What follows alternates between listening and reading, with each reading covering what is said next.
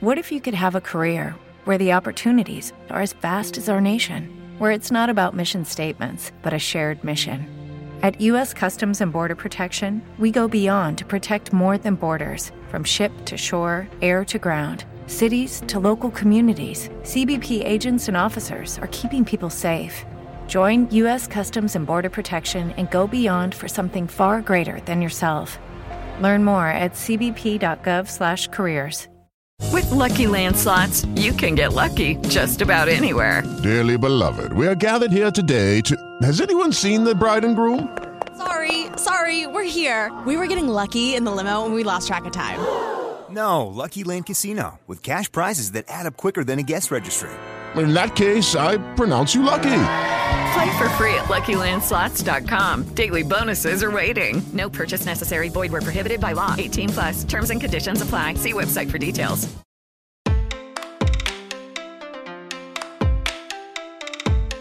Você sabia que, de acordo com a Associação Internacional de Lésbicas, Gays, Bissexuais, Transsexuais e Intersexuais, hoje, em 2021, 70 países ainda criminalizam as relações homoafetivas? Isso corresponde a aproximadamente 36% de todos os países do planeta. Isso continua acontecendo mesmo com toda a mobilização da comunidade LGBTQIAP+, na luta por mais direitos e reconhecimento, buscando sempre promover o respeito à diversidade de orientação sexual e de identidade de gênero de todos os indivíduos do planeta. Por isso, no episódio de hoje, vamos falar sobre a diversidade sexual no mundo e os direitos LGBTQIAP+, com a Karina Odifiel, advogada de infraestrutura e energia, buscando compreender como esses direitos são reconhecidos internacionalmente. Este é um episódio do projeto Equidade, uma parceria entre o Instituto Matos Filho e o Politize, onde explicamos de forma simples e descomplicada tudo o que você precisa saber sobre os direitos humanos. Vamos nessa? Olá, Karina, muito obrigada por participar do episódio de hoje. É, que isso, Fraia, super prazer meu, tô super feliz de estar aqui com um projeto tão bacana. Karina, primeiro eu queria começar te perguntando, o que a diversidade sexual representa e como que ela está ligada aos direitos LGBT+.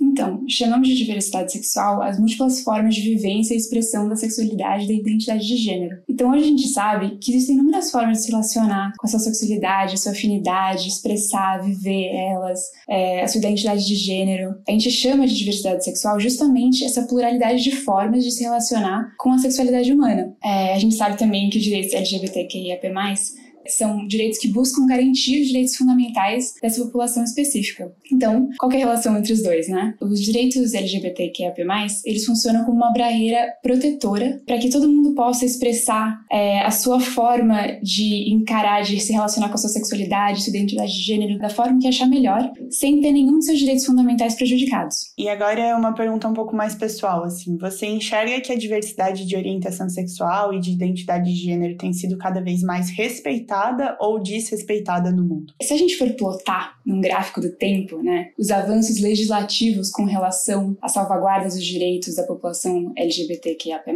a gente vê que existem muitos avanços sim, né, com certeza. O problema é que é um pouco regionalizado, então esses avanços avançaram muito mais em algumas regiões do que outras. E outra questão é também que é tudo muito recente. Então, só para contextualizar e dar um pouquinho um exemplo, os Estados Unidos só foi descriminalizar completamente no país todo as relações sexuais entre pessoas do mesmo sexo biológico em 2003. Isso é muito recente. Então, e quando você vê, existem inúmeros países, como você disse na introdução, que ainda criminalizam relações homoafetivas. Então, a resposta é sim. É claro, a gente vê avanços nos últimos tempos, mas ao mesmo tempo eles são muito recentes e a gente ainda tem muita, um caminho, muito chão para andar. E pensando ainda em âmbito mundial, existe alguma legislação internacional que trata especificamente sobre os direitos da população LGBTQIAP+.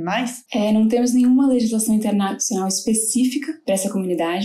Teoricamente, em 2011, a ONU reconheceu, por meio de resolução, que os direitos LGBTQIAP+, fazem parte dos direitos fundamentais, e o Brasil foi um dos países que aprovou essa resolução. Então, de maneira geral, ela estabelece para os países membros da ONU que as violências de direitos fundamentais por motivos de orientação sexual e identidade de gênero devem ser tratados como violação de direitos humanos, exigindo as, as respostas dos estados adequadas. Eu sei também que vocês vão conversar no próximo episódio sobre os princípios de Yogyakarta, então eu não vou entrar muito nos detalhes, mas temos também essa série de princípios é, elaborados por especialistas de direito internacional e organizações da sociedade civil que tratam muito desses assuntos. São princípios que foram apresentados ao Conselho de Direitos Humanos da ONU, que, no entanto, não foram aprovados, é, não podem ser considerados juridicamente vinculantes, mas servem muitas vezes como orientação para os países de como tratar os direitos dessa população. É, a gente falou na abertura desse episódio que ainda existem muitos países em que a população LGBTQIAP+, é perseguida e criminalizada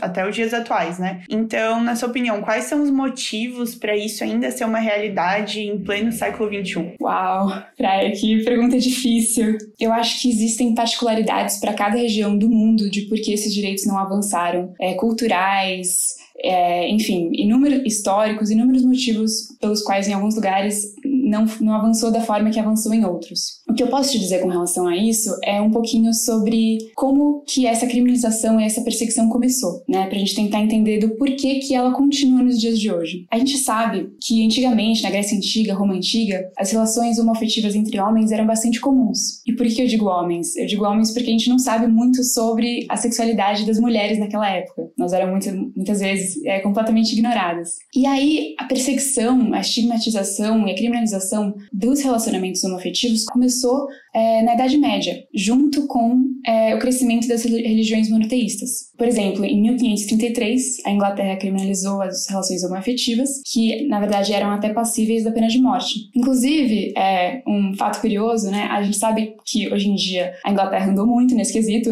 hoje não é mais criminalizada, mas antes de ser descriminalizado, é um caso famoso de condenação por o que era chamado de indecência grosseira na Inglaterra foi o caso do Alan Turing, que foi, é conhecido hoje como pai da ciência da computação, que foi condenado por indecência grosseira em 1952 e teve que escolher entre a terapia hormonal e a prisão. Na época, o irmão dele era advogado é, indicou para ele que ele confessasse e que escolhesse a terapia hormonal, o que ele fez. Dois anos depois, infelizmente, ele se matou com um cianeto que ele tinha injetado dentro de uma maçã e ele foi achado deitado no chão com a maçã mordida do lado dele. É, e qualquer semelhança com o símbolo da Apple não é mera coincidência. Então, mas voltando pro, pro assunto e para sua pergunta, é, como eu disse, hoje a gente sabe que a Inglaterra descriminalizou relações homoafetivas e a Inglaterra, na verdade, é um país que já andou bastante nesse quesito. Mas, infelizmente, outros países não andaram e continuaram com é, concepções engessadas na forma que elas eram, muitas vezes na, na Idade Média. É, eu não sei responder exatamente do porquê que isso acontece, mas, enfim, uma gama de questões culturais, históricas e muitas vezes religiosas. E a gente sabe, então, que hoje não existe nenhum tratado ou convenção internacional sobre os direitos LGBTQIAP+, como você até falou na pergunta anterior. E daí eu queria saber se você considera que os tratados internacionais de direitos humanos existentes hoje são suficientes para lidar com as questões que envolvem os direitos LGBTQIAP+, de maneira global. E daí, por quê? Vou pedir para justificar essa resposta. Eu acho que para responder essa pergunta, eu vou te trazer alguns dados, se você me permite. Então, segundo a organização Center for American Progress, uma a cada três membros da comunidade LGBTQIA+,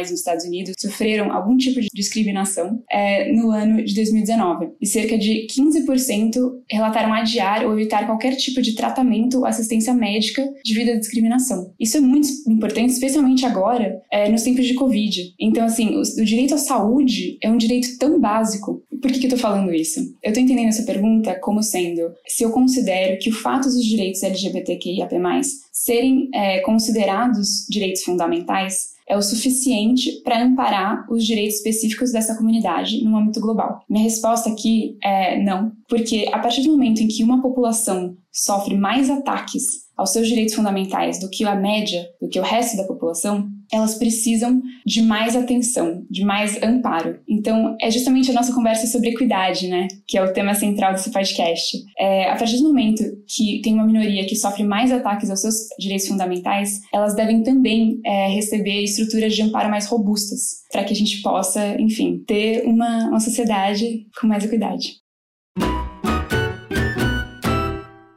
Karina, agora a gente vai para o nosso ping-pong do Equidade. Como que funciona esse ping-pong? Eu vou falar algumas palavras ou termos e eu vou pedir para você, em poucas palavras, me dizer o que eles significam, na sua opinião, para os direitos LGBTQIAP+.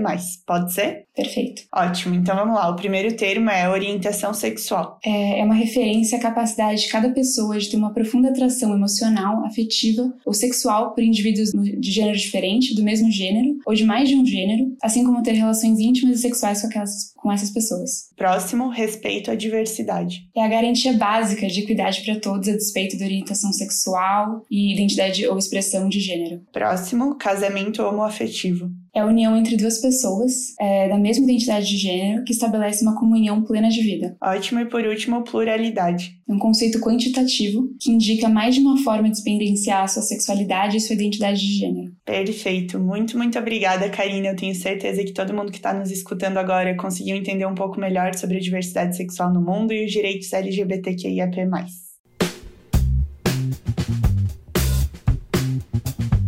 O respeito por todas as pessoas, incluindo aquelas que são diferentes de mim e de você, é dever de todos nós. E é uma forma de inclusão social, que contribui para uma sociedade próspera e democrática. Mas esse respeito está longe de ser uma realidade. A dignidade de muitas pessoas ainda é violada por conta de suas orientações sexuais e identidade de gênero. Essa situação de discriminação continua acontecendo mesmo com os avanços na promoção dos direitos LGBTQIAP+, como parte dos direitos humanos por organizações como a ONU. Isso porque, como falamos, não existe um tratado internacional específico sobre os direitos LGBTQIAP+, no mundo. Na verdade, a construção de uma lei global específica sobre esses direitos é um dos objetivos dos princípios de Yogyakarta, que é um documento que busca proteger a população LGBTQIAP+, mundialmente. Quer entender o que são esses princípios? Então segue com a gente, porque semana que vem a gente vai te contar tudo sobre eles. Por hoje, a gente fica por aqui. Agradecemos muito a Karina pela participação participação e esperamos que você tenha gostado desse episódio. Ele é um dos vários conteúdos que produzimos no projeto Equidade, uma parceria entre o Instituto Matos Filho e o Politize. Além desse podcast, você também pode conferir os nossos conteúdos em formato de texto e de vídeo. Acesse a página do projeto no portal do Politize e confira tudo o que você precisa saber sobre os direitos humanos. Até semana que vem!